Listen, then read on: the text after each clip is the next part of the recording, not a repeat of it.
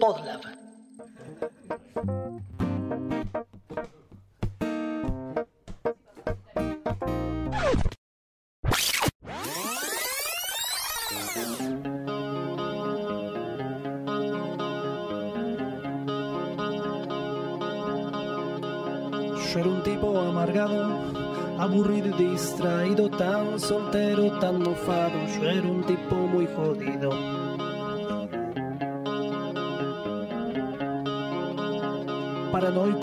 Obsesivo con problemas de hemorroides y también era deforme y mi vida transcurría.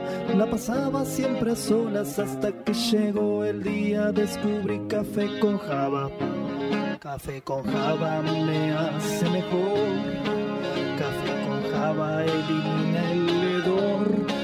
Café con java, señor y señora. Es el podcast más perfecto.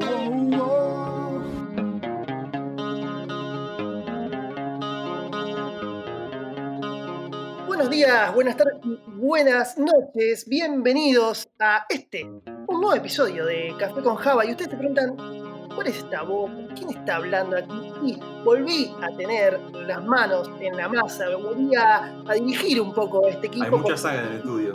Este episodio es Back to the Roots, amigo. Acá volvemos a las raíces. Este cuarteto original que se juntó a beber algo en algún bar. El cuarteto imperial. El cuarteto arbit- arbitral. Exactamente, todo esto El cuarteto de los. Esa idea que hace dos años nació en un café negro, si mal no recuerdo, eh, por el centro de la ciudad de Buenos Aires. Así que volví para, para volver un poco a esta cuestión de, de hablar sobre el individuo de sistemas. Ahora entiendo que en esta temporada se habla de desvestir al individuo de sistemas también, ¿por qué no? En este episodio se me ocurrió una pregunta para hacerle a esta, a esta crew de Café con Java, que es al respecto de el derecho ganado. ¿Vieron eso que, que uno dice, ok, yo cuando firmé el contrato me decían que en el laburo podía hacer tales o cuales cosas, eh, pero esto, este fue un ítem que yo a, a- a fuerza de erosión lo sumé. Me lo gané. Antes de seguir, voy a eh, presentar a la Cruz de Café con Java y lo que les pido es, una vez que se presenten, respondan a esta pregunta. Voy a iniciar con el que dicen es el Luis Miguel de Caballito. Bienvenido, Lucho Puello. ¿Cómo están, gente? Gracias, gracias Fede por la introducción. Eh, qué bueno tenerte de vuelta. Yo te decía, eh, tenés sangre todavía de Bernie en la remera. Fíjate de limpiarla mejor. Pero. El piso, la madera del piso. claro. Es Ayuda. un diente eso, Fede. no, bueno, eh, mirá, eh, si hablamos de derechos ganados, adquiridos, eh, yo creo que en mis años de trabajo en, en sistemas, yo diría que son los días de estudio o la facilidad que tuve para tomármelos al menos. Eh, yo recordaba, o, más bien, no recuerdo haber firmado nunca un, un permiso. Convengamos. Certificado. Claro, un certificado, claro. ahí está. Para los oyentes fuera de la Argentina, en Argentina hoy en día, según la ley laboral, tenemos 10 días de estudio que podemos pedir, pero para lo que tenemos, burocráticamente, uno lo que tiene que hacer en una oficina es hacer como un pedido a través de algún sistema que te van restando día a día. Lucho Claro. se ha tomado, al parecer, más de esos 10 días, Tal cual. meses, según dice. Igual siempre he sido muy responsable. Soy como un, como un monarca, pero esos que eran buenos, ¿viste? Claro. Ok, ok, ok. Me, me- me llega acá por cucaracha, porque la producción de Café con Java es así, que al parecer la nueva ley laboral eh, extendió a 20 días, Lucho. Así que solamente tomaste 10 de más. Claro, al final. Claro, pelotudo. Tomaste 30 de más igual, 30. claro. Ahorita no hay ninguna ley. Pero Bien, bueno, bien. nada. Y encima para desaprobar, no hay nada más triste que eso, Lucho. Sí. Bueno, eso, fue, eso fue el lucho del pasado, ¿eh? Está muy bien, está muy bien. Bueno, en la, en la sala de Zoom veo que a tu derecha, desde mi perspectiva, se encuentra él, el, digamos, el hincha de River más reconocido de esta creu de Café con Java. Bienvenido, Cristian Breitman. Sí, no sé si el más reconocido, sino el único, pero el mejor, eso seguro, eso seguro, el mejor siempre. No, de todos los años que uno fue ganando, quizás el derecho es a, a entrar a la hora que se te cante el culo. Eh, Bien, yo siempre bien. al principio cuando entré a laburar era a las 9 estaba, siempre, llegaba antes que el primero. Ahí, Y después, bueno, uno se va oxidando y se va contaminando y gracias que llega a las 10, ¿no? Y uno ya prácticamente se levanta como quiere. esa, esa ganancia de, de- de- de esto- de este tiempo que uno le va ganando al, al horario de entrada. Es, una, es un trabajo que, que me imagino que se va dando como de a poquito, ¿no? Tipo 10 minutos más tarde, Claro. Al, Claro. al día siguiente otros 10 minutos más tarde. Después, che, no, pasa que Cristian llega a la daily siempre y 20 y así, ¿no? Trabajo de hormiga, sí, sí, sí. Es que, es, es que es así, amigo. Además, no sé, uno tiene que ganar la confianza primero. La clave es ganarse la confianza. Para que digan, bueno, llega a cualquier hora, pero labura. Ahí está. Claro. Ese es el pero que hay que El secreto es ese igual, ¿eh? El secreto es ese. Llega tarde, pero hace las cosas bien. Ese Está muy bien, está muy bien. Todos nos, todos, todos nos creemos esa mentira. Muy bien, Sí, y sí. arriba tuyo se encuentra a quien hoy le saqué el manubrio de este programa. Eh, Todavía es verdad, como decía Lucho, tengo la sangre en el pecho. Bienvenido, Bernie Pau. Buenas tardes, buenos días y buenas noches. Me gusta estar arriba de Chiri. Voy a empezar diciendo eso. A uno le serrucha en el piso y me cae arriba mío. Y sí, boludo, así es. no, lo que voy a decir es dos cosas. Primero, suscribo en lo personal al tema de horario. Creo que tiene mucho que ver con, también con el derecho adquirido en cuanto a que no hay derecho si no hay un poco de confianza del otro lado.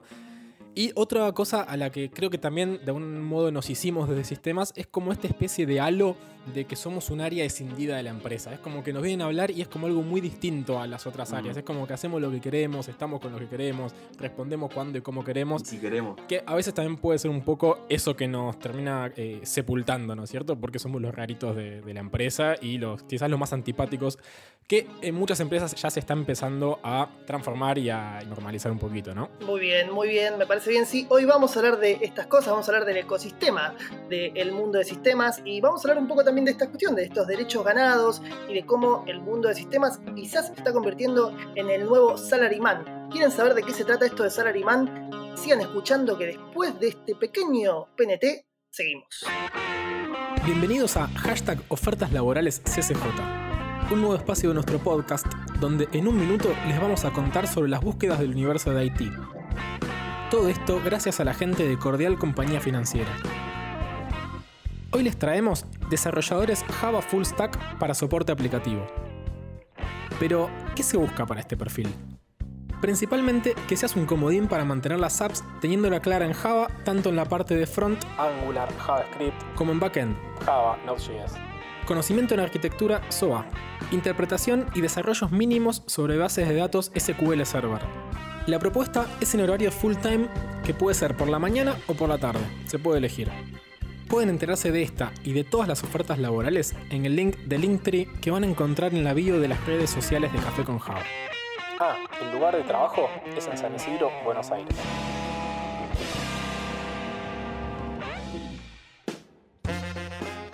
Muy bien, segundo bloque de este Café con Java. Y como saben, siempre nos gusta traer a invitados que tengan un conocimiento al respecto de la temática a tratar. Y en esta oportunidad traemos a quien para mí es un individuo de sistemas que se encarga de ir por la vereda de enfrente. La burocracia no es lo de él, el tipo es disruptivo. Por eso elegimos en esta oportunidad traer a la mesa de Café con Java al señor Leandro Gali. Muy buenas tardes y buenas noches y buenos días. Leandro Gali, ¿cómo estás?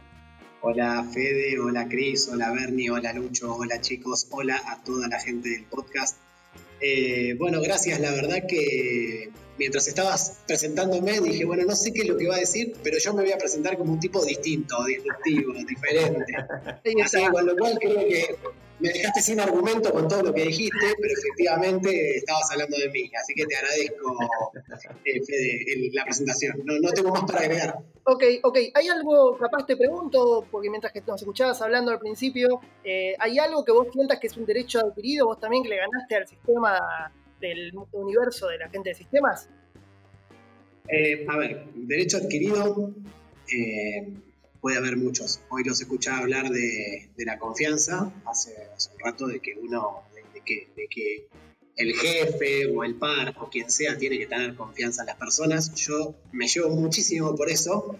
Eh, creería que si, la confianza es, lo primero que uno tiene con una persona y lo más difícil de, de recuperar en el momento que se pierde, o sea, que se Mm. rompe. Entonces a veces Claro. hay que hacer uso, pero no abuso de la confianza.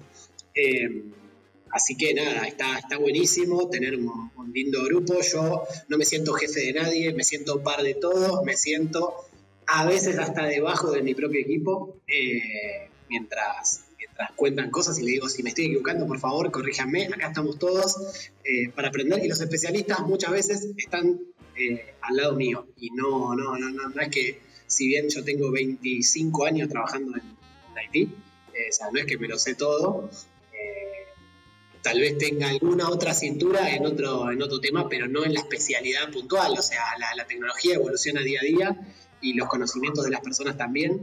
Con lo cual, nada, voy a, voy a partir por ahí como, como que esto es lo primordial, ¿no? Muy bien. Se me ocurre preguntarte, a colación de esto, viste recién más de 20 años trabajando en el universo de Haití, y un poco cuando empezamos a, pensar este episodio decíamos, creo que el laburo de sistemas se convirtió como en el nuevo trabajo de oficina. Esto que yo decía antes, el salaryman. Salaryman se conoce en Japón, para el oyente que no conoce el concepto, como el típico laburo que es ir a una oficina, ganarte un sueldo que te da, no sé, ciertos beneficios de vacaciones, aguinaldo, el laburo en blanco. ¿Un poco no te parece, Leo, que el laburo de sistemas se empezó a transformar un poco en eso hoy en día? Es como el, su máxima, para mí, exponencia de popularidad. Mira, yo conociendo el resto de los perfiles, no de Haití, de directores de las compañías y demás, o sea, al principio eh, me he topado con, directores de recursos humanos en otras empresas que, me decían, cuando yo iba a buscar un perfil determinado, me decían, pero la gente de sistemas se cree que son la última Coca-Cola del desierto. Y yo no sé si es así o no es así, o nos creemos un poco eso. Eh, sinceramente, somos personas distintas, eh, diferentes, no actuamos normal al otro, no quiere decir que esté bien ni que esté mal, al contrario, por ahí somos peores que cualquiera, pero simplemente somos diferentes. Eh, nos gusta la parte dura, esto de estar atrás de la computadora, de estar tirando código, de estar encerrado en lo que estamos haciendo, de no, la no distracción y demás, y hasta incluso va un poco en contra de eh, el, lugar abierto, el trabajo, que nos hace, che, no, la agilidad está en función a que nos sentemos todos alrededor de una mesa, sí, sí, pero tiene que haber un orden en esa mesa, porque si en la mesa están haciendo un chiste a 5 centímetros mío, y lo más probable es que la distracción llegue en ese momento y me saque el foco de, eh, de, la concentración. Entonces empezamos a que la gente de ti, listo, ahora los tenemos en un lugar abierto, pero están todos con sus auriculares, qué sé yo, o sea, son entes que se ven ahí. Eh, y, nada, y ahí, ahí participan y en ese ambiente se mueven. Seguimos siendo unos bichos raros, sin duda. Eh, hay de todo tipo, hay gente que es más eh, extrovertida y hay otra que no lo es tanto. Pero en definitiva, yo no sé si tanto es gano. Hay gente que, que, es un mercenario en la vida, me ha tocado de todo, de tener gente trabajando conmigo de que eran mercenarios y que por cinco pesos iban a la vereda de enfrente y que no se hacían parte de, eh, de la empresa en la que trabajaban y estaban ahí por un sueldo. Creería que muchas de las personas que conozco, y muchas están en esta mesa, eh, no son esas personas, o sea, son personas que les, gusta que lo involucren, les gusta que los involucres en el desarrollo de la solución, en, en, poder aportar. Eh, pasa mucho que en, en la antigüedad o en, hace unos años atrás, eh, la empresa tenía una idea decía, che, vamos a desarrollar tal cosa y necesitamos esto para salir a vender tal cosa. Entonces, bueno, se lo revoleaba a Haití, Haití se encerraba eh, porque vivía en ese círculo que no hablaba con nadie, desarrollaba algo, se llevaba un año, dos años, de ahí el, mítico eh, tema de decir, che, si se lo pedís a Haití vas muerto porque vas a tener que esperar. Entonces, no, porque la cola de trabajo es infinita y demás, y después entregabas algo que dos años después nada tenía que ver con lo que, o, el que lo había pedido ya no estaba más, o eh, la persona que, lo solicitó ahora quiere otra cosa. Eh, eso cambió un poco y, bueno, no, quiero decir que hoy no haya gente que está buenísimo, que si tengo el Megatlón está buenísimo, perdón por decir una marca, pero podría ser cualquier gimnasio para los que se escuchan del otro lado del planeta no les es representativo. Eh, Así que nada, un, lugar para hacer fitness, vamos a llamarlo de esa manera, eh, y, está buenísimo tener un montón de cosas. Entonces hoy por ahí a los perfiles se los atrae con otro tipo de cuestiones y no todo es lo salarial. Y sin, duda, eh, o soy un convencido de ello, el, ambiente en el que se trabaja eh, creo que es atractor o detractor del perfil de ti, ¿no? Porque el perfil de ti, por más que, sea un tipo cerrado, qué sé yo, o sea, no es un bicho raro, no es un tipo que no es persona, ni que no se relaciona, ni que no se lo tiene que tratar como tal. Entonces creería que desde ese lado, por lo menos yo llevo el liderazgo de las personas que están conmigo. desde la empatía, desde, desde hacerlos parte, de formar parte, y creo que ahí se consigue muchísimo más de las personas. Eh, y no creo que todo de vuelta sea plata, porque en definitiva, si vos venís hoy y me decís, che, quiero ganar tanta plata, te lo doy, en dos meses venís y me decís de nuevo, quiero ganar tanto más porque el mercado paga tanto más, pero en ningún momento estás acá por el desafío que te vengo y te propongo. Entonces, creería que buscar la persona indicada, con el desafío indicado y hacerlo parte, que esa persona se sienta parte de ese desarrollo, es la clave para tener un- una persona de IT en, en motivado más allá del dinero. Claro. Está, está bueno lo que plantea Lean, porque además un poco es disruptivo con lo planteábamos antes, ¿no? Este, que el laburo de sistemas se convirtió en el nuevo laburo de oficina. Atención, si de golpe vos estás haciendo un curso para aprender a programar en Java o en Python y considerás que es como la nueva, la nueva estandarización, ojo, porque el mundo IT empieza a trabajar bastante con la transversalidad. Pero bueno, vamos a ir después a eso. Me gustaría ir a algunas cuestiones que tienen que ver capaz, para mí, desde mi percepción de la gente de IT, en cosas que son interesantes, como por ejemplo el tema de llegar tarde, salido antes un poquito, que el tema, vamos a, vamos a hablar del concepto tarde, ¿no? El concepto tarde para mí tiene que ver mucho con esta cuestión de cumplir horarios y también, ¿no? De Claro. respetar a otros compañeros que están llegando a ciertas cuestiones. Pero es verdad que el perfil de IT, mm, y te diría ahora que se está extendiendo, yo, yo sin ser de IT un poco me siento de IT, entonces, eh, es, es un poco que los horarios tempranos nos complican un poco la vida, no, no jodamos con eso. Entonces le pregunto un poco a la mesa de la Creu de ¿cómo se llama el tema de respetar horarios? ¿Es la daily, el horario de la daily el horario el que hay que despertarse en cuarentena para aprender el celular? Yo creo que acá hay un punto que hay que aclarar que una cosa es Haití entero y otra cosa es eh, programar para un equipo de desarrollo, por ejemplo. Eh, ponele, si vos laburás como en algo más relacionado a algo que tiene que cumplir un horario, como ser, no sé, una guardia, como ser, eh, no sé, laburar con bases de datos, como DBA, lo que sea, quizás ahí sí tiene que haber siempre alguien presente, entonces quizás ahí no podés tomarte la licencia de ser un poquito más flexible con el horario. O laburás, no sé, en soporte o en, o en- en mantenimiento, lo que fuera. Bueno, es, es un poco. Pero si es- es laburás, si laburás en, en- en equipos que te permitan trabajar más por objetivo que por cumplir horario, entonces ahí sí, ya está, si caíste a las 10 y media, pero después vos mismo sabés que vas a cumplir lo que tenés que asignado para ese día o en los tiempos que tengas que tener asignado, y ahí vamos viendo. Yo quiero aclarar una cosa. Bernie cuando trabajaba en mantenimiento llegaba a la hora que se le cantaba el culo también. Ok, ok, ok. Saquémonos las caretas. Obviamente. Claro, ahí también con lo que decía Bernie un poco es lo que veníamos hablando, ¿no? Que nosotros tal vez pecamos de venir todos más o menos de un lugar parecido en donde manejamos Sí. esos, esos códigos, ¿no? Donde, bueno, si llegas 10, 10 y media, está todo bien. Es evidente que hay puestos que requieren que uno esté presente. En mi caso puntual, en mi trabajo también es así, es tipo, yo arranco a las 9, 9 menos 5, estoy yendo al baño para lavarme los dientes, es medio así, ¿eh? Entonces, Este, claro, claro, justo. Yo creo que pa- para mí el ritual de la daily, que, que- que realmente eh, en empresas que trabajan en IT cada vez está como más, eh, más en boga, lo que te determina es el punto límite. Tipo, bueno, la daily es a las 10 de la mañana, no importa Ahí si el horario laboral empieza a las 9, pero a las 10 menos 5 tenés que estar, maestro. Es Claro, así. sí, sí, sí. Sí, Sí. marca, marca el inicio oficial, digamos. Sí, la Exacto. daily te marca todo, amigo. Es arrancar la pava del mate con la daily. Es decir, Claro. me hago el mate para. En la épocas de cuarentena, sobre Para todo. los oyentes de- Exacto, para los oyentes de Latinoamérica, el que ya nos viene escuchando hace mucho, eh, la pava del mate es, es nuestra infusión que nada tiene que ver con la marihuana. Necesitamos aclararlo siempre. Somos argentinos, no, el mate no tiene nada que ver con la marihuana. Pero para, a colación de esto, me hace acordar algo y me gusta que lean, capaz que se, si se quiere agregar a esta respuesta. Yo recuerdo, el baño para la gente de Haití es un lugar Sí, sí, sí. Es un lugar donde a veces eh, uno se encontraba con gente eh, que, que- que, por ejemplo, no sé, había, había pasado un, un- día anterior de hasta altas horas programando, entonces un momento de siesta, a veces era un momento de reflexión y, y diálogo entre, entre cubículo y cubículo del baño. Claro. Una comunicación no verbal se podría Corporal. decir. El momento de entrevistas. He Pregunta escuchado mucha gente teniendo entrevistas en el baño. ¿Quién no ha tenido entrevistas en el baño? Exactamente. Buen eco, buen eco ese. ¿eh? Pero, paréntesis de esto, hoy en día la cuarentena nos trae a esta situación donde cada uno tiene su baño personal, ¿no? Entonces, ¿el baño ha dejado de ser ese lugar o, o todavía el baño puede ser ese, ese espacio de encuentro de la gente de Haití? Le pregunto a la mesa y le pregunto a Leandro, responda quien le corresponda. A ver, tanto mate, a veces hay una necesidad fisiológica de tener que salir corriendo y estás en el medio de una daily. Lo bueno de los auriculares Bluetooth y de estar despegado de la computadora es un clic, hacer mute, ir a hacer lo que tenés que hacer, tres minutos, volvés a la daily y nadie se enteró.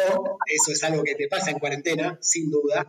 Eh, siempre y cuando cuando estamos hablando del, first one, ¿no? Si vamos a hablar de second one, ya es otro tema un poco más complicado, pero ahí ya hay otra preparación, así que nada, por lo general los chicos de sistemas también lo utilizan para hacerlo antes de la daily o antes del mate o en el medio, por ahí, y, pasa todo eso junto. Eh, sin duda, en el baño de la oficina, es, como bien decían los chicos, es el lugar para, para, para tener una, una entrevista de trabajo, para hablar de algo, para hablar mal de alguien y cuando estás hablando mal de alguien, en los cinco minutos decir, che, aguantá, y en un momento se quedan todos callados y decís, ¿qué está pasando? Y ahí están todos mirando por abajo de las tablas a ver si reconocen las zapatillas de aquel ser humano que estaban hablando mal, que pudiera estar ahí infiltrado.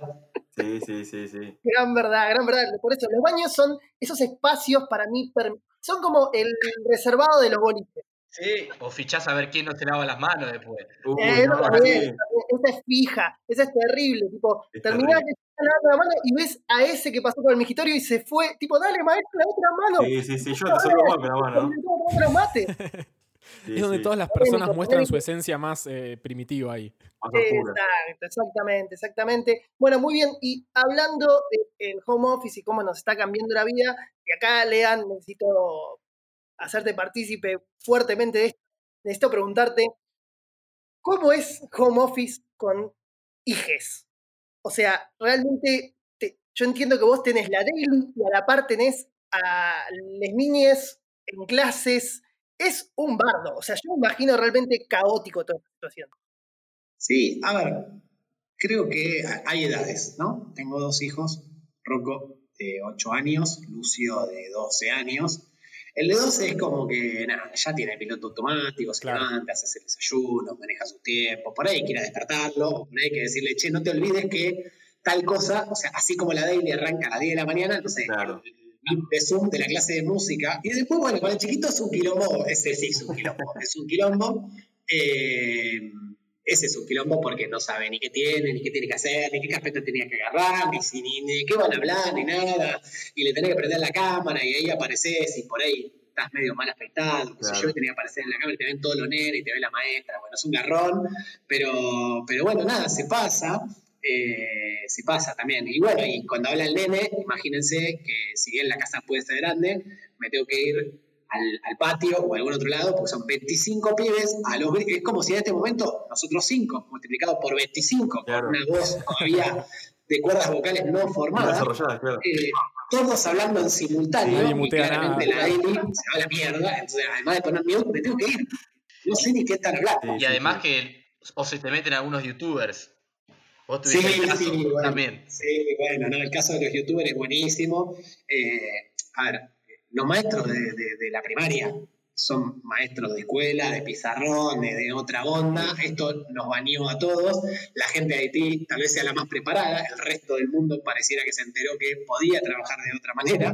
¿eh? Eh, pero bueno, eso ya va a que eh, el otro día le contaba a, mi señora, le decía, ¿Sabe cuál es el tema? Yo llamaba por teléfono al colegio, desde el colegio, desde el teléfono público del colegio, marcando por cobro revertido al colegio. Me llamaban por teléfono, hablaba con el preceptor y le decía que el profesor X que tenía eh, tal materia o que tenía un examen no iba a venir porque estaba enfermo. Cortaba y nos íbamos, los 40 pibes de un industrial, nos íbamos a la goma. No habíamos caminado dos cuadras por la calle Palá, iba a Avellaneda, al colegio, al, el número 3 de Avellaneda, por la calle Palá, y el pibe venía de la mano de enfrente y nosotros yéndonos todos. Entonces, ¿la joda ahora cuál es? La cibernética. Y claro, llamo a un youtuber, se hace llamar Leandro Gali, que se mete adentro, sabe la contraseña, no sé qué cosa, y empieza a hacer joda y molesta a todo el mundo. Entonces, la prueba se aborta en ese momento. es, la joda de esta que les conté, 2.0, 4.0, qué sé yo, es evolucionada. Yo lo aplaudo, la verdad que es brillante la evolución llegó para quedarse, bienvenida sea. No la conocía ese youtuber, ¿eh? yo me acabo de enterar. No, no, no. Hay una banda de videos en YouTube de esos. Son un cago de risa, boludo.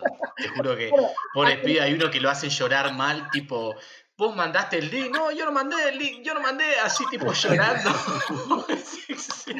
sí, señor, sí, él lo mandó, sí, encima el youtuber hace, nada, es muy bueno, la verdad que es muy bueno. Bueno, eso pasó en el colegio de mis hijos, a todo, en la primaria, por sobre todas las cosas, se cortó el Zoom por 15 días, el pibe me caminaba por la cabeza, porque lo único que hacían era mandar tareas por, por mail, y la tarea hay que bajarla, hay que imprimirla. Muchachos, dejemos de matar árboles, por Dios, les pido a los maestros, el pibe de la computadora, del teléfono, que pase una avioneta por arriba y le traiga la tarea, pero dejemos de imprimir papeles, por favor. Sí, sí, sí. Eh, pero es, lo que, es lo que decías vos, Leandro.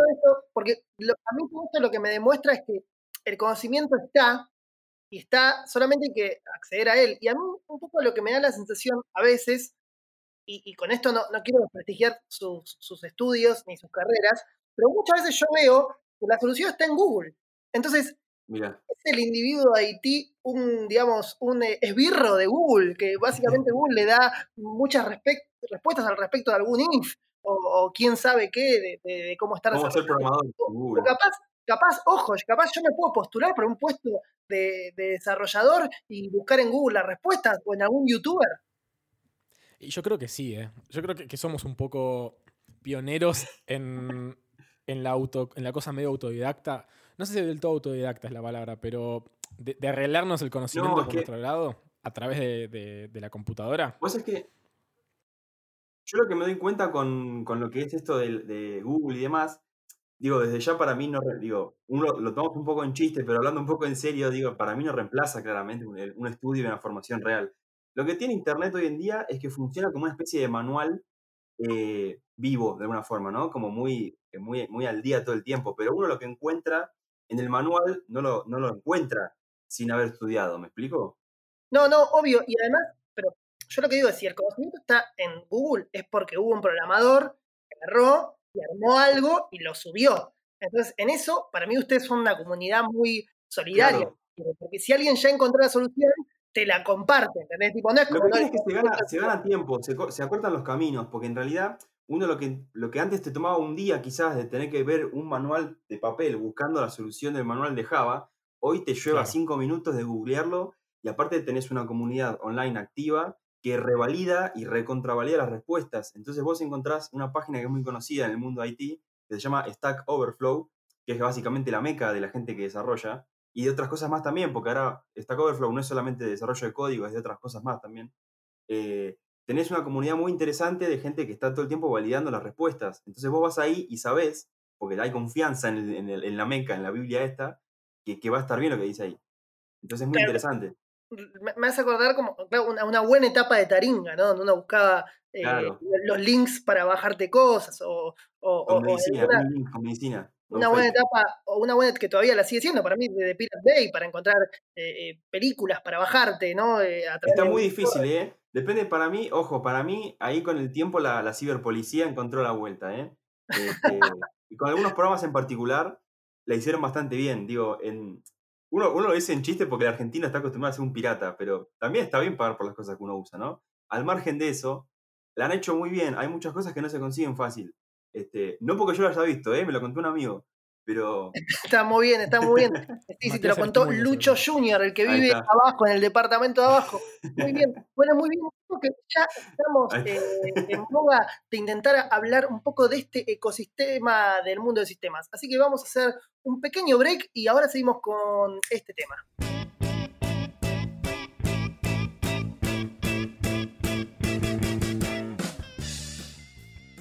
Hola, voz del locutor número uno. ¿Sabías que nuestro sponsor oficial, arroba Endavalatam, está realizando las web stories durante la cuarentena? Eh, no, la verdad que no, pero... pero, ¿Qué es esta voz? Ah, ah, esto, soy muy sexy, oh nena, cuéntame más de esas web stories. Sí, la verdad que una muy sexy. Y ni hablar, esos ojos divinos que tenés. Bueno, basta, basta, basta irradiar tanta sensualidad, voz del locutor número uno.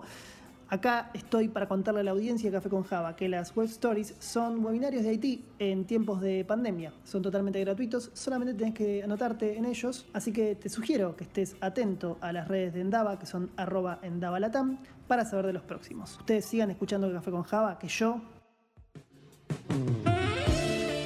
yo me voy a chapar con voz de locutor número uno. Café con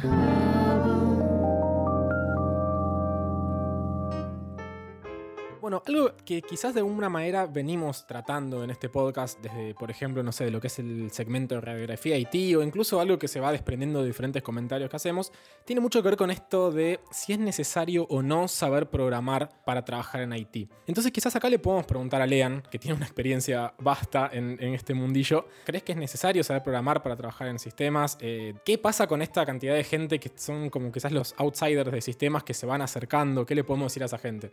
A ver, eh, sin duda creo que toda persona de sistemas, aunque sea en la facultad, alguna vez una línea de código vio eh, Claro. o en algún trabajo haciendo hasta que sea un backup y tirando a través de línea de comando eh, el job para que la cinta se dispare.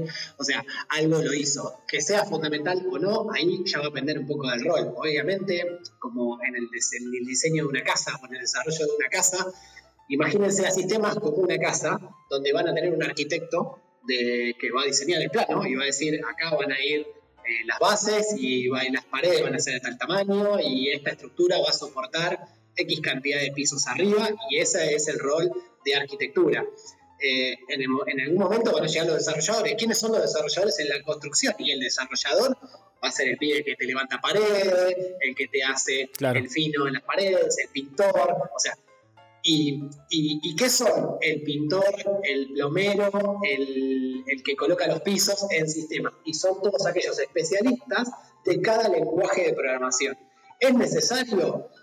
Depende para qué. Depende para qué. Si solamente voy a ser eh, la persona que va a comandar el área de sistemas y, y obviamente voy a contar con una previa experiencia y demás, pero voy a tener que, no, o sea, o sea y, y si alguno de mis roles, o por lo menos yo soy pintor y no sé levantar una pared, bueno, me, me rodearé de los desarrolladores o de las personas en la construcción que me puedan levantar una pared, que me puedan hacer un fino, y después entraré yo como líder de ese equipo a pintar Claro. esa pared o a desarrollar el frontend, el backend, un servicio o lo que fuere, o, o- o la estructura de la base de datos, o simplemente eso. Entonces, nada, en sistemas, como en la construcción, que, que- que siempre me gusta hacer la analogía porque por ahí es lo que más fácil se entiende, Sí. o sea, hay un montón de rubros eh, y un montón de actores, donde están los desarrolladores, donde están los eh, analistas funcionales. ¿Quién es el analista funcional? El analista funcional es el que se sienta con el cliente y le pregunta cómo quisiera su casa. Entonces, ¿cuántas habitaciones querés que tu casa tenga? Quisiera que tenga una habitación para, para, una pareja, quisiera una habitación para un nene, quisiera una habitación para otro nene o, ne- niña o, o nena.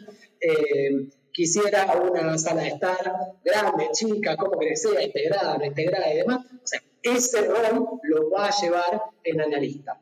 Vamos a tener al, al, al gran Scrum Master, que en, en- en el desarrollo de una casa, o en el diseño de una casa, sería como el maestro mayor de obras. La persona que va a venir se va a sentar con todos los obreros, con todos los desarrolladores, y va a orquestar que todos los trabajos del día. Y van a decir, bueno, hoy necesitamos tener tal cosa para que yo pueda la semana que viene llamar a la persona que coloca los pisos o el desarrollador que se va a dedicar armar eh, eh, el mediador o armar el servicio que va a conectar eh, el piso con el techo. O sea, tenemos que construir una columna porque hay que poner un techo encima. Bueno, tenemos que construir un servicio porque tenemos que conectar o posar el techo sobre la casa para que no se venga abajo. Tiene que estar el servicio, en este caso la columna, Claro. y ahí es donde eh, por ahí es más entendible, no es a lo que chicos entendí que me tuve que dedicar, porque Haití es tan complejo como la habilidad que tenga uno para saber llevar a la cosa más banal,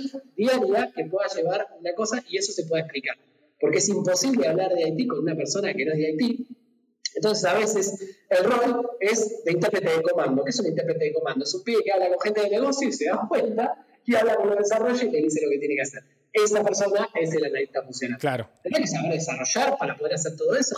Y seguramente algún background de desarrollo o técnico tengas, pero no es imprescindible que así lo seas. Exacto. Me encanta porque Lean en, en esta analogía nos tiró un panorama muy, Sí, muy sí. amplio de todo el- lo que es el universo de sistemas. Tremendo. Eh, Un mapa de la realidad. Y lo que, y lo que pienso, Lean, en base a todo esto que vos decís, es que muchas veces cuando uno ve construir un edificio, lo que ve en esa construcción es al laburante, ¿viste? Ve, como vos decís, a, Claro, obrero. tipo llevando el ladrillo, poniendo la, el cemento, levantando. Estos son como. mu- Uno, uno siente que son los que realmente están haciendo el laburo, por más de que haya mucha más gente atrás, ¿no? Y esto me viene a colación de algo que hablábamos fuera de aire con Chiri, que Chiri hablaba un poco de, lo- de los caciques y de los laburantes. De las proporciones. Sí, Chiri, te, te- te quería dar el pie para la pregunta. Muy- muchas gracias, Fede. La verdad que. eh, ¿Qué, ¿qué, nivel es esto? Ya te dan el pie para preguntar, es hermoso. Este, este podcast es amor puro ya. No, yo lo que te quería contar, bien, es que muchas veces se ve en muchos lados el, la famosa frase mucho cacique, poco indio. Sobre todo porque hay mucha parte de que ya se está dedicando más a toda la parte de gestión y análisis y ves, poca, ves pocos desarrolladores. Por, por ejemplo, eh, muchas veces pasa de ahora de usar roles híbridos, por ejemplo, de que ya el analista puro quizás en el mercado empieza Claro. a, apare- a desaparecer un poco y empieza a aparecer más el analista desarrollador con alguien que puedes aprovechar una capacidad de análisis, pero que lo puedes usar más para el lado de desarrollo. ¿Vos cómo la ves en este caso? Y viceversa. No solamente va a tener un desarrollador puro, sino que también va a entender un poco más del negocio y se va a abstraer, va a dejar de solamente mirar un documentito funcional y va, va a meterse un poco más, va a incorporarse un poco más al negocio. Sí, eso es parte un poco de la transformación, ¿no? Del perfil de IT. O sea, antes era esto que hablábamos, ¿no? El pibe era el que desarrollaba en tal lenguaje y no tocaba otra cosa y no hacía otra cosa. Hoy eso es un poco de, che, si te quedaste en esa, quedaste fuera del sistema. Ojo, por favor, perdónenme todos los desarrolladores COBOL que hay del otro lado de este podcast, porque seguramente esa gente debe tener algunos años más que yo eh, y lo único a lo que se dedicaron en su vida es eso y hoy por hoy son perfiles muy requeridos y hay industrias que pagan mucho por eso, pero no te pongas vos, pequeño desarrollador o emprendedor, no te pongas a estudiar hoy COBOL No, no, porque no le vas a vender tus servicios absolutamente a nadie. no. Eh, pero coincido con lo que dicen, o sea, la idea es ser un poco de todo, ¿no? Es ser más bien, eh, no, no tanto un especialista, eh, sino más ser más bien un perfil más generalista.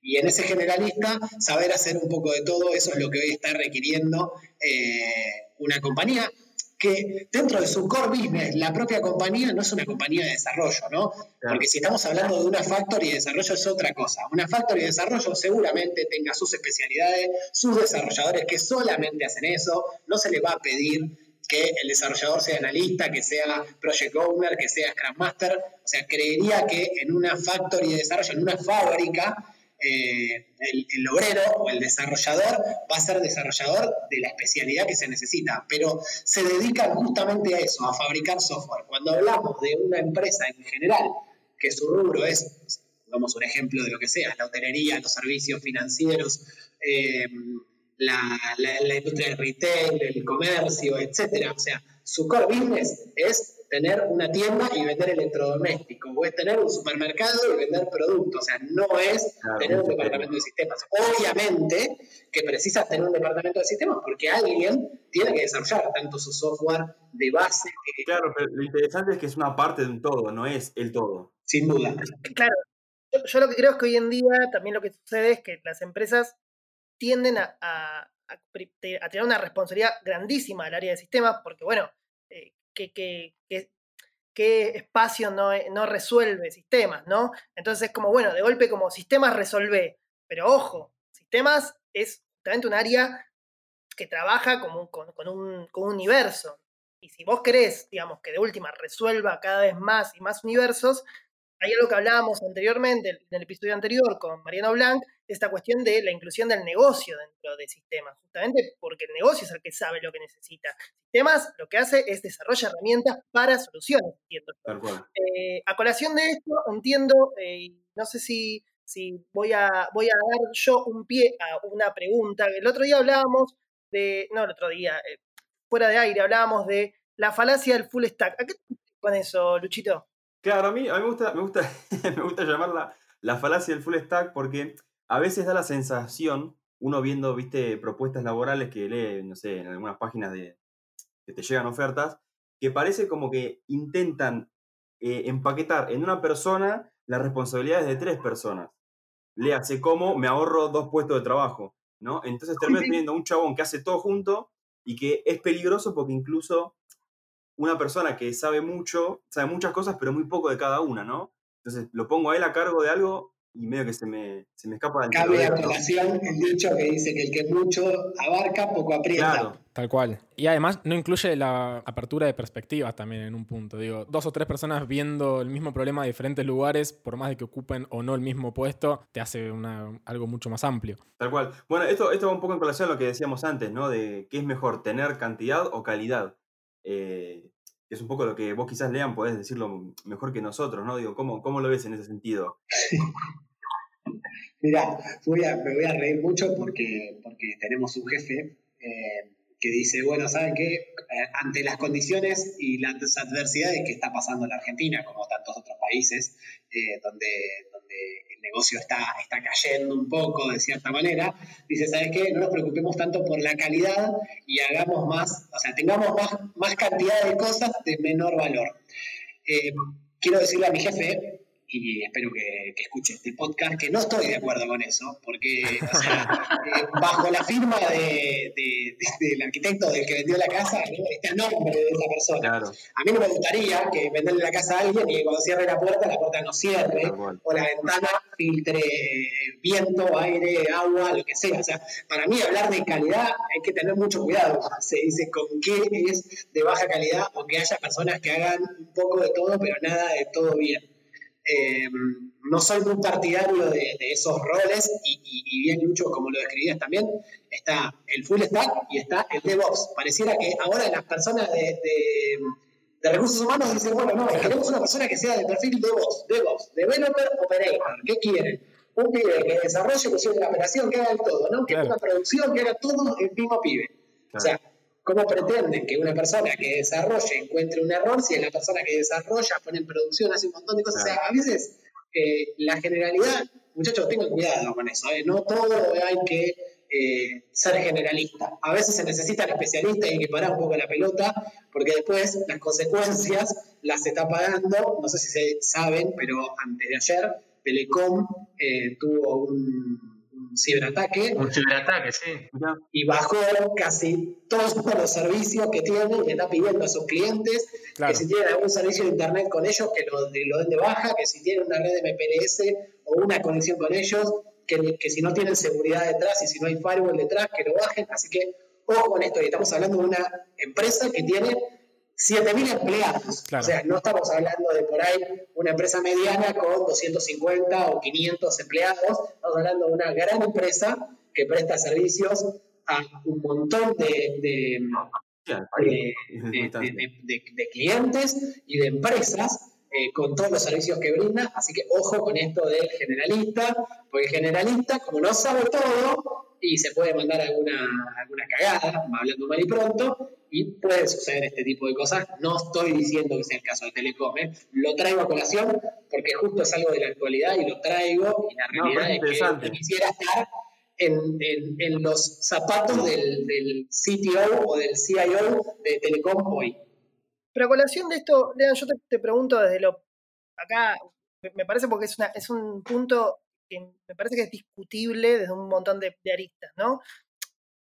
No, deberíamos ser, tener, y esto me pongo en abogado del diablo en esta posición, ¿eh? Em, ser ágiles en sentido, tipo, en ciertos contextos ir más hacia un lado y en otros contextos ir más hacia el otro, o es más recomendable dentro del universo de IT tener un norte bien fijo justamente para no, eh, para no tener estos problemas que vos comentás. Digo también porque el universo de IT no escapa de presupuesto, no escapa digo, del sistema capitalista.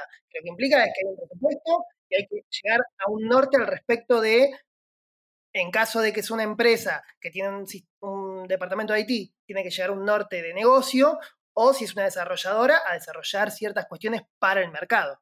Porque es importante, me parece también, traer la discusión que hay una realidad de contexto. Sí, a ver, Fede, acá hay un par de puntos en los que quiero decir. A veces hay egocentrismos de muchas personas y piden que un sistema haga tal o cual cosa porque esa persona cree que es lo que necesita. Claro. Y, y ahí, cuidado, ¿por qué? porque como bien decís, eh, el presupuesto es finito, o sea, no, no, no, la, la, gente, el tiempo es finito, o sea, sí es infinito, pero si el desarrollo lo querés en seis meses, eh, tiene un, un límite, o sea, no es que todo es infinito, y lo mismo el costo, o sea, armar esa cosa que a mí me parece interesante y después nadie use, no sirve para absolutamente nada. Claro. Y acá está buenísimo esto que contaba Mariano Blanc en el, en el podcast anterior, de hacer partícipe a la persona de negocio, pero no para que venga de direcciones, se dé vuelta y se vaya. En este ecosistema de que sistemas hoy está más integrado al negocio, entonces si queremos que el pibe de sistemas es- sea negocio, entonces hagamos que la gente de negocio sea de sistemas. Claro. Entonces, que cada uno entienda las, las realidades del otro.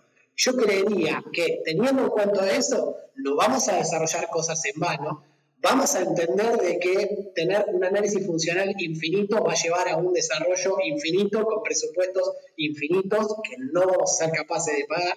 Entonces, seamos claros con el MVP, digamos con qué salimos y qué es lo que necesitamos. Vayamos a vender esa maqueta a- o sea, no, no nos embarquemos en hacer el desarrollo perfecto y hasta que esté perfecto no nos saquemos a la calle.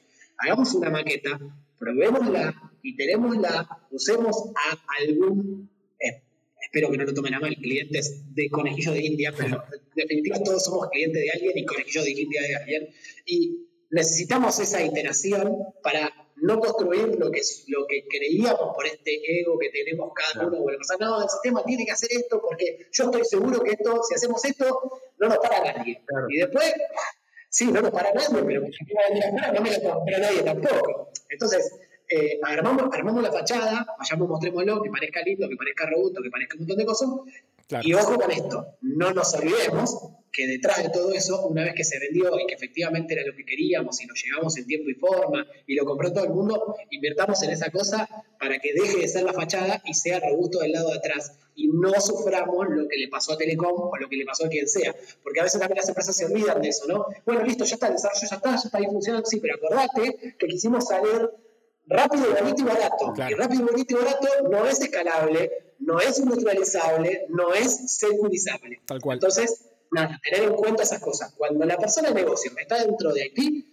entiende esto, entonces vela porque esto pase y porque esa mesa sea un desarrollo continuo y una mejora continua y el desarrollo no quede ahí eh, y, y que después tenga un millón de vulnerabilidades, ¿no? Porque está todo muy lindo lo de la startup, pero la startup en algún momento hay que reforzarla para convertirlo en un producto en serie Sí. y que soporte mayores cantidades de transacciones, que soporte mayor cantidad de clientes, que soporte mayor escalabilidad. tiempo, ¿no? Uno se encuentra mucho ese tipo de lugares donde ve que escaló, escaló, escaló, parche, parche, parche, y cuando te quisiste dar cual. cuenta, es un Frankenstein de código y... Y nunca tenés tiempo para poder corregir lo que pasó. Claro. Lean, con lo que decías, se me viene a la cabeza una idea que es si no tenemos también que de alguna manera, para lograr una- un negocio que de alguna manera se integre más a sistemas y al mismo tiempo sistemas se integre más al negocio, no habría que cambiar también un poco la cultura del momento en el cual incorporamos gente nueva al equipo de sistemas.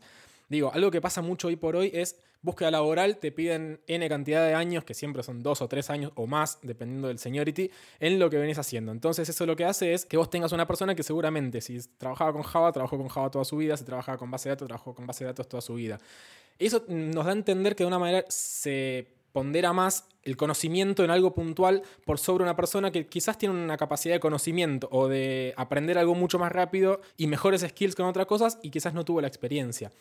¿Crees que es, está bueno incorporar a personas que quizás pueden aprender algo rápido, pero tienen mejores skills, como por ejemplo, no sé, inteligencia emocional o esos nuevos conceptos que están empezando a manejar, como para incorporarse más fácil a un equipo de trabajo, eh, que alguien que quizás solamente tuvo una buena experiencia y años de experiencia acumulados?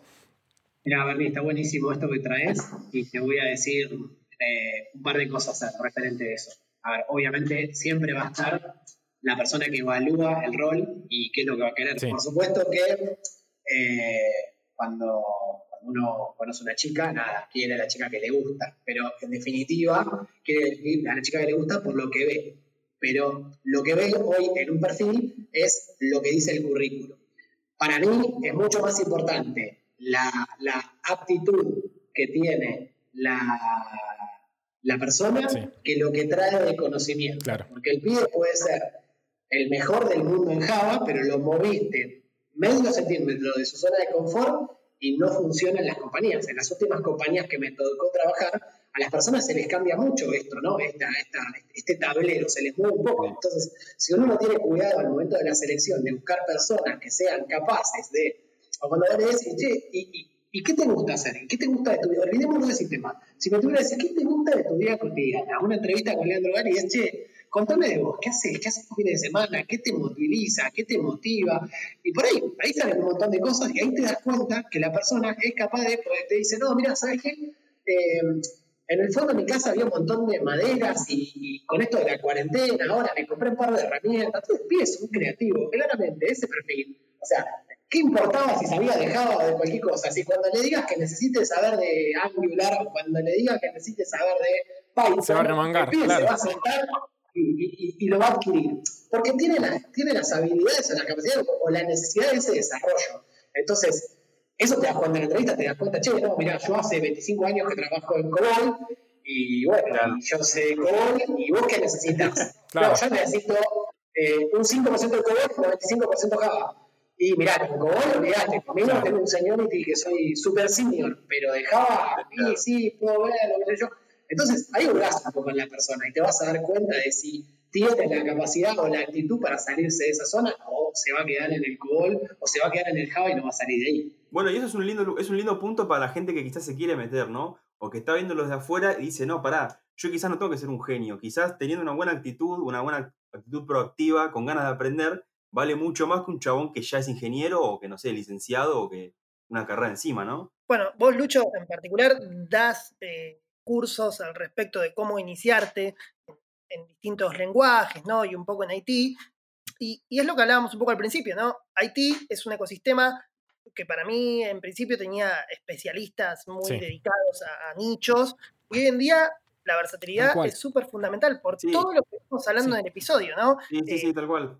Hoy tenés un montón de aspectos que, que también facilitan que personas que son de afuera para mí no compiten entre sí. Digo, podés tener el perfil del senior que se sabe hace 25 años de lo mismo y al mismo tiempo podés también necesitar a una persona que quizás está recién iniciando o que quizás tiene una, mirada mucho más fresca, sin que una venga a reemplazar la otra, digo. Tal cual. Pero lo, que decía recién que hoy, 2020, eh, tenemos herramientas tecnológicas eh, puntuales, digo, no sé, Python como mayor exponente para mí, de tecnologías que son muy accesibles para gente que viene de afuera, que no sabe un pelo de nada y que de repente se quiere meter. Digo, mucho más abstraídas en un punto. Claro, sí, sí, sí, porque te permiten a vos eh, enfocarte en problemas sin tener que ver detalles técnicos, sin tener que ir tan al hueso de la cuestión computacional. Y es, es, lo que decís vos, Fede, al día de hoy, yo en los cursos, me es, es, literal esto, me encuentro con abogados, me encuentro con una persona que estudia sociología, me encontré con un martillero público, con un arquitecto, pero de, de edificios, claro. literal.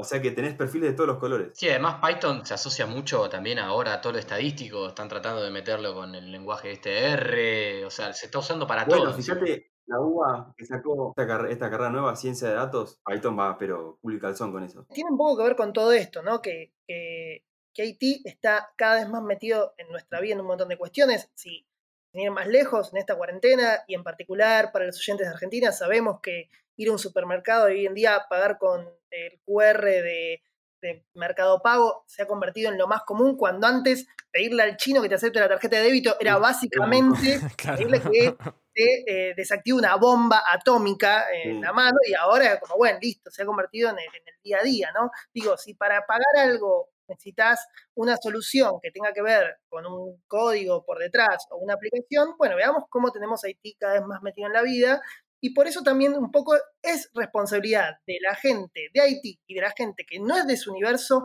empezar a involucrarse con ese universo. Porque si forma parte de nuestra vida, es responsabilidad nuestra entender de qué se trata ese universo, no esperar más. Sí, desmitificarlo, ¿no? Un poco. Animarse a más. Bueno, me encantó este episodio. Realmente, realmente tocamos de todo, tocamos de todo. Lean, eh, diste cátedra. Sí, sí. Diste cátedra, tiraste ahí muchas magias. A lo Messi a lo Messi total. Eh, da para, yo creo que da para, hacer una, una segunda etapa con Lean, te, digo un Lean Mariano Blanco, te digo también, ¿eh? ya está, traemos a todos. Traemos a todos. Un versus, un versus. Grande, Marian. Debate, claro. No, y hablando de, de, lo que decía Fede del tema del QR y la vida cotidiana, viste cuando dicen el dicho que dice, si no puedes contra ellos, úneteles.